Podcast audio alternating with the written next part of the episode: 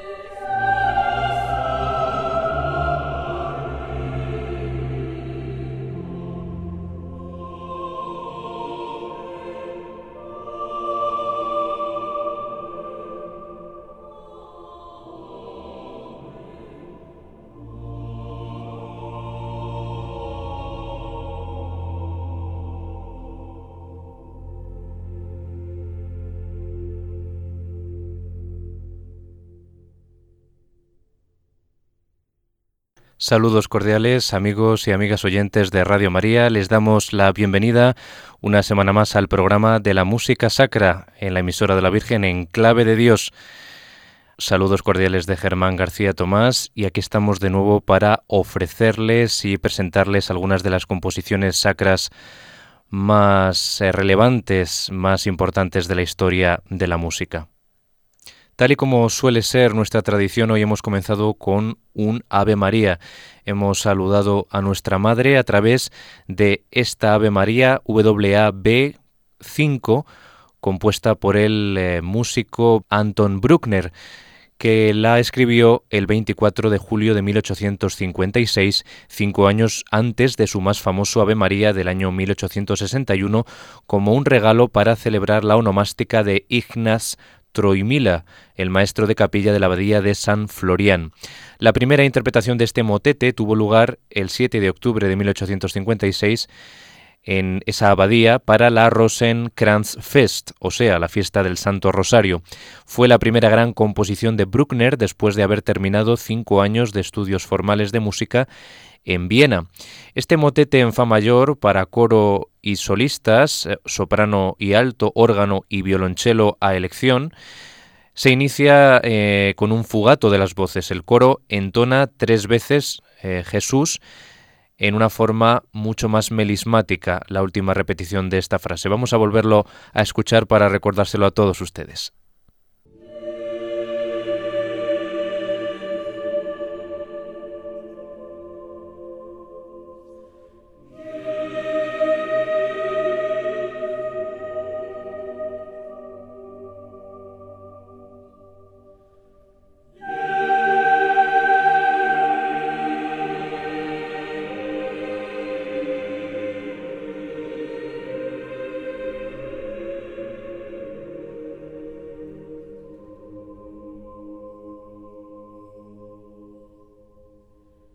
Pues esas eran las tres repeticiones de la palabra Jesús en este Ave María de Anton Bruckner, que hemos escuchado en la interpretación del coro de la radio de Letonia desde la Catedral de Riga, la capital de este país. Bien, pues les pongo un poco en antecedente acerca de este importantísimo compositor para la historia de la música postromántica en eh, Centro Europa. Nació el 4 de septiembre de 1824 en Ansfelden, una región de Austria, y falleció en Viena el 11 de octubre de 1896. Nos encontramos ante un compositor profundamente religioso, fervoroso, incondicional y casi irracional creyente, una personalidad tímida y reservada y revestida de un profundo misticismo. Su profunda inseguridad personal le llevó a coleccionar títulos académicos y a necesitar superar pruebas y exámenes para afianzar su autoconfianza. Se pasó media vida estudiando, primero para poder ganarse el sustento como maestro rural, continuando así la tradición familiar y tras dedicarse plenamente a la composición para glorificar a Dios y su obra de la mejor forma posible. Su inconclusa novena sinfonía fue dedicada, como él mismo escribió, al buen Dios. Para Bruckner componer era un acto de fe. Construyó sus edificios sinfónicos como el constructor medieval levanta las catedrales góticas, para ensalzar la gloria de Dios, y esto en cierta medida le emparenta mucho con Johann Sebastian Bach. Bruckner se hizo famoso como organista en la iglesia de San Florian, donde está enterrado podemos considerar a Bruckner como el creador de lo que se ha dado en denominar les divines longueurs, las divinas longitudes, esas repeticiones y progresiones infinitas que están muy presentes en toda su producción sinfónica, en sus nueve sinfonías. Fue un profundo wagneriano, alabó a Richard Wagner y le dedicó su tercera sinfonía. A su vez, Wagner dijo de él que solo conocía un compositor a la altura de Beethoven y que ese era Bruckner. Además, le alabó diciéndole que no había compositor más alemán que él. Esto obviamente irritó a uno de los grandes compositores alemanes de la época, contemporáneo de Bruckner y de Wagner, como era Johannes Brahms, que también componía eh, sinfonías y Bruckner fue inmerso sin pretenderlo voluntariamente en la polémica suscitada en la época entre wagnerianos y anti-wagnerianos con Franz Liszt, Johannes Brahms y el feroz crítico Eduard Hanslick, que atacaba duramente sus sinfonías a pesar de que alabó toda la producción anterior.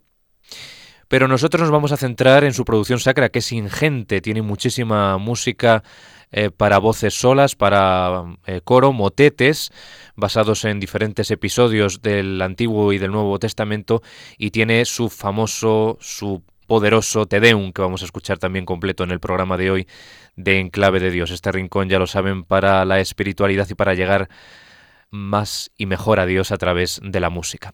Vamos ahora con uno de sus motetes, con un nuevo motete para coro a capella, Estamos hablando del Locus Iste, este lugar fue hecho por Dios, que lleva el número 23 dentro de su catálogo, compuesto por Bruckner en 1869.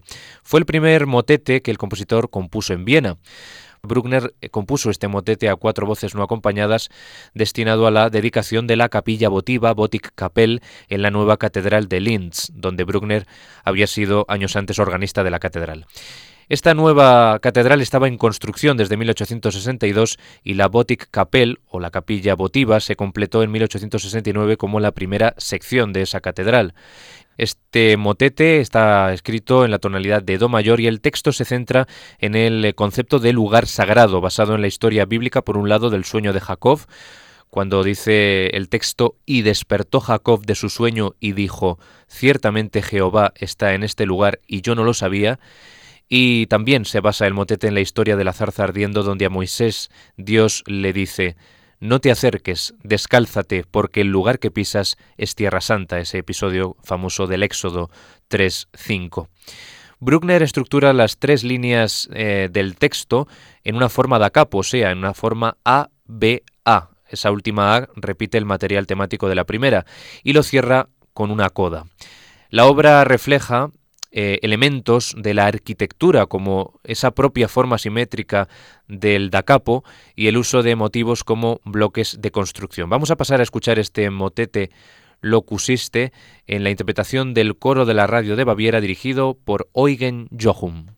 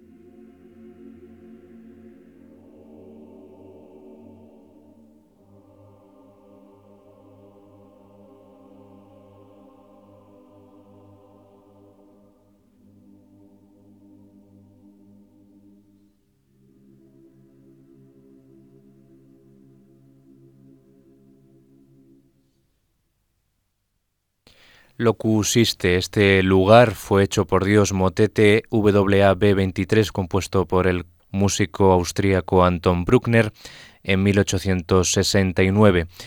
Y vamos a pasar en este repaso que estamos realizando por la música en primer lugar para coro a capella del músico austríaco con el motete Virga Jesse, la rama de Jesse, WA 52. Jesse era el padre del rey David en el Antiguo Testamento. Este motete también está escrito para coro mixto a capela y se estrenó el 8 de diciembre de 1885 en la Wiener Hofmusikkapelle para celebrar la fiesta de la Inmaculada Concepción. Para la parte final del motete, donde el coro entona repetidamente la palabra aleluya, se van a dar ustedes cuenta porque es eh, muy gráfico por el coro, Bruckner se inspiró no podía ser de otra manera, en el Aleluya que cierra la segunda parte del oratorio El Mesías de Händel, que a menudo improvisaba él mismo al órgano. El motete termina en pianísimo con las voces de los tenores en una nota pedal. James Liu señaló sobre los motetes de Bruckner en general. Expresan sus devotas creencias católicas romanas, utilizando los acordes modales y las largas líneas de canto en gregoriano como de los maestros del Renacimiento. Pero los cambios armónicos y técnicas de composición muestran una sensibilidad claramente romántica, y los pasajes de contrastante sonido muestran las raíces de Bruckner como improvisador de órgano.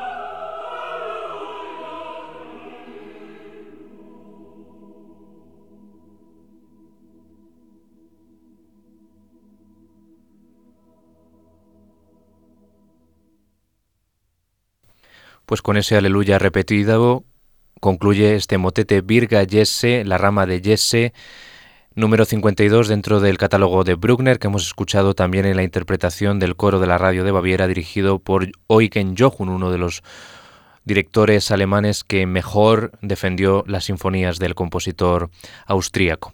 Y pasamos ahora en este primer programa de los dos que vamos a dedicar al compositor con una de sus obras más señeras de su producción sacra, como es el Te Deum en Do mayor WAB 45, el Te Deum, esta composición escrita para alabar a Dios, una obra de alabanza al Creador. De hecho, Bruckner mm, puso en el encabezamiento de la partitura Ad Maiorem Dei Gloriam, o sea, a la mayor gloria de Dios.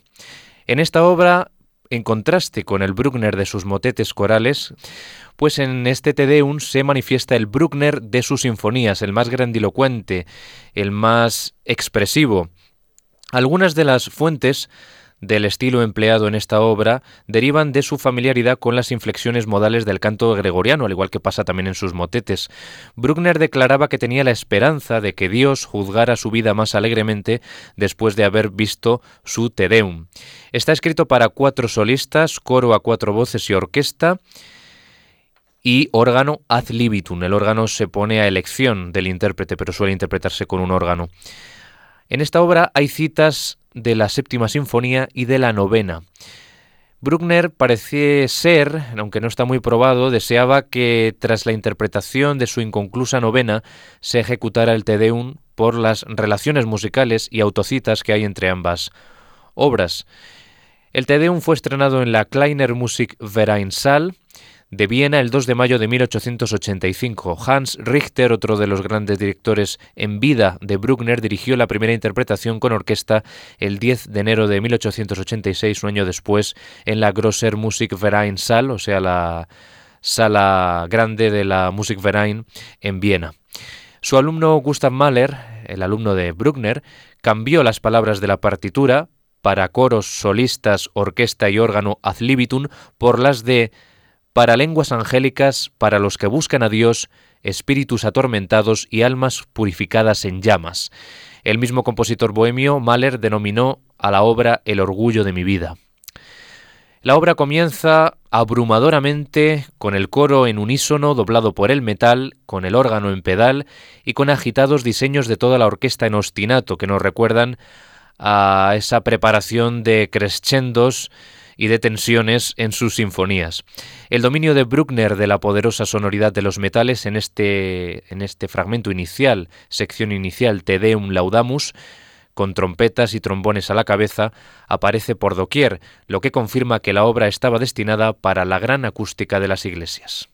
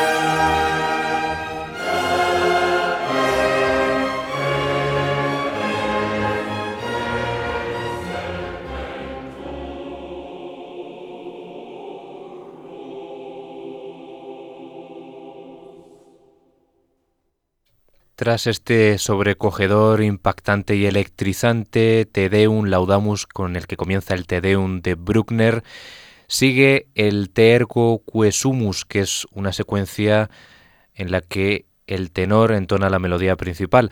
Aunque los solistas aparecen inmediatamente, los habrán escuchado ustedes, como en una plegaria tras el impetuoso comienzo coral, en esta sección se escucha el cuarteto de solistas con algo más de extensión, pues solo a estos los emplea el compositor eh, puntualmente, de forma puntual durante toda la obra. Es una sección serena este Te ergo quesumus, eh, es el tenor, como digo, el que implora de forma expresiva, con una simple y casi ancestral melodía, contestado brevemente por los otros tres solistas, y continúa luego eh, el propio tenor en elegíaco diálogo con un violín solista. Y es este instrumento, junto al tenor en sus ascendentes líneas melódicas, eh, los que parecen elevarse hasta las mismas bóvedas celestes y evocar ese lenguaje angélico al que aludía Gustav Mahler.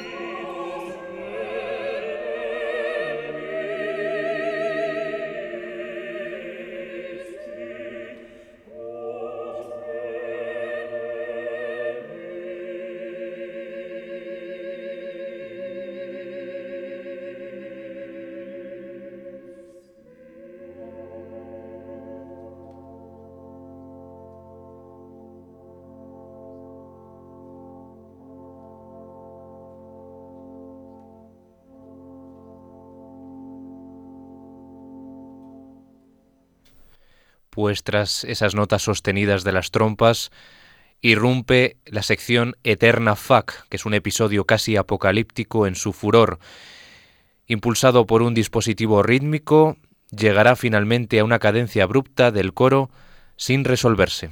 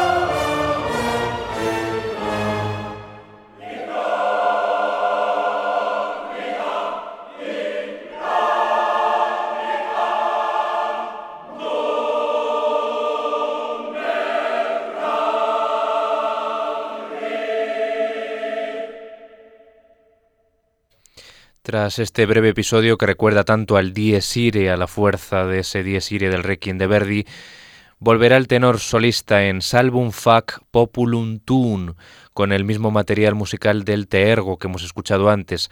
Ahora contestado el tenor por las voces del coro femenino en piano. Tanto el Te Ergo como el Salvum Fac son dos secuencias meditativas, suplicantes e íntimas. Tras los solistas evolucionará después la música de un solo de bajo y un punto de pedal por el coro hasta un episodio que recuerda el fervor y la energía de la apertura con ese Te Deum Laudamus.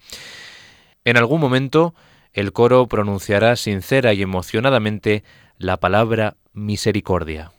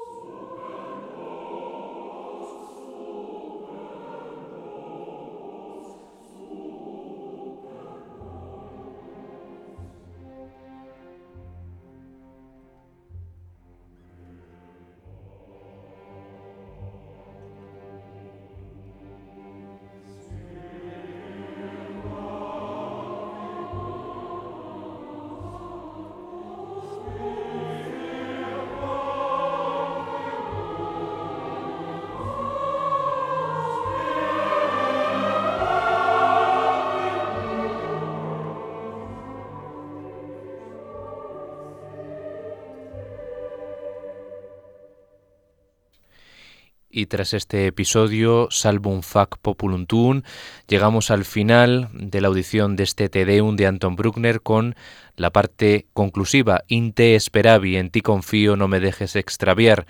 El ambiente de loa y júbilo va dominando e irradiando progresivamente la música desde la optimista plegaria de entrada del cuarteto de solistas, que llevará a una fuga de alegría, seguida de un coral apasionado en las palabras non confundar in eternum, pues todo ello nos llevará a los últimos acordes de la plegaria final, donde los metales en victoriosa y triunfal fanfarria acompañan al coro en una vigorosa conclusión propia de las grandes sinfonías de Bruckner.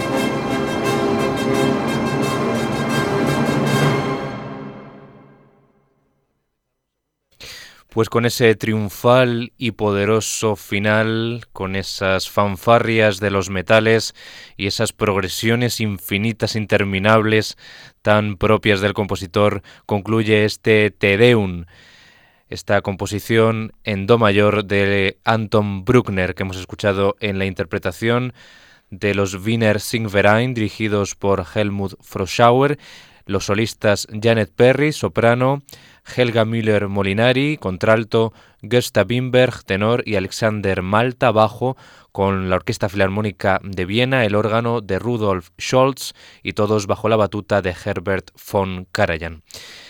Les espero en el próximo programa de Enclave de Dios dedicado a este compositor que se pasó la vida glorificando y alabando a Dios a través de su música y nosotros estamos aquí en este programa también para hacer lo propio a través de la historia de la música sacra. Y les recuerdo a todos ustedes la dirección de correo electrónico de este programa en clave de Dios arroba radiomaria.es en clave de Dios arroba radiomaria.es Deseando que haya sido de su agrado este programa dedicado a Anton Bruckner, nos vemos en una próxima ocasión en la sintonía de Radio María. Que sean muy felices.